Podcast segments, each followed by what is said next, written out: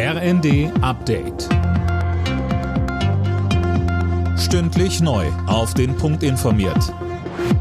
Ich bin Anna Löwer. Guten Tag. Im Hafen der ukrainischen Stadt Odessa sind offenbar Raketen eingeschlagen. Laut Kiew hat Russland gezielt Getreideverarbeitungsanlagen unter Beschuss genommen. Fabian Hoffmann mit den Einzelheiten. Demnach haben zwei Raketen die Hafeninfrastruktur genau dort getroffen, wo offensichtlich Getreide war, so ein Militärsprecher. Die Attacke kommt nur einen Tag, nachdem sich Kiew und Moskau auf ein Abkommen über die Wiederaufnahme der blockierten Getreidelieferungen geeinigt haben. Ob die Vereinbarungen damit direkt schon wieder hinfällig sind, ist unklar. Die UNO und die EU verurteilen den Angriff Angriff. Der EU-Außenbeauftragte Borrell spricht von der völligen Missachtung des Völkerrechts.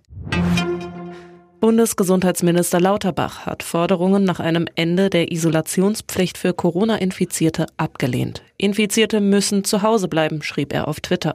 Sonst steigen nicht nur die Fallzahlen noch mehr, sondern der Arbeitsplatz selbst wird zum Sicherheitsrisiko.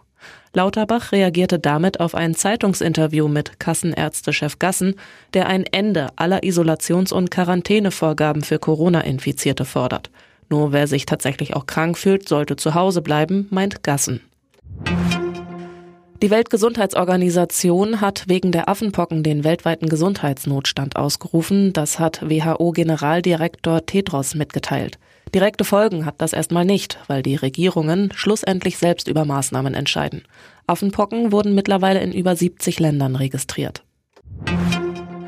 Am Bundestag weht zum ersten Mal die Regenbogenflagge. Anlass ist der Christopher Street Day. Auch zum Internationalen Tag gegen Homo- und Transphobie soll die Fahne künftig wehen. Das Parlament zeige damit Flagge für Toleranz und Vielfalt, sagte Bundestagspräsidentin Baas.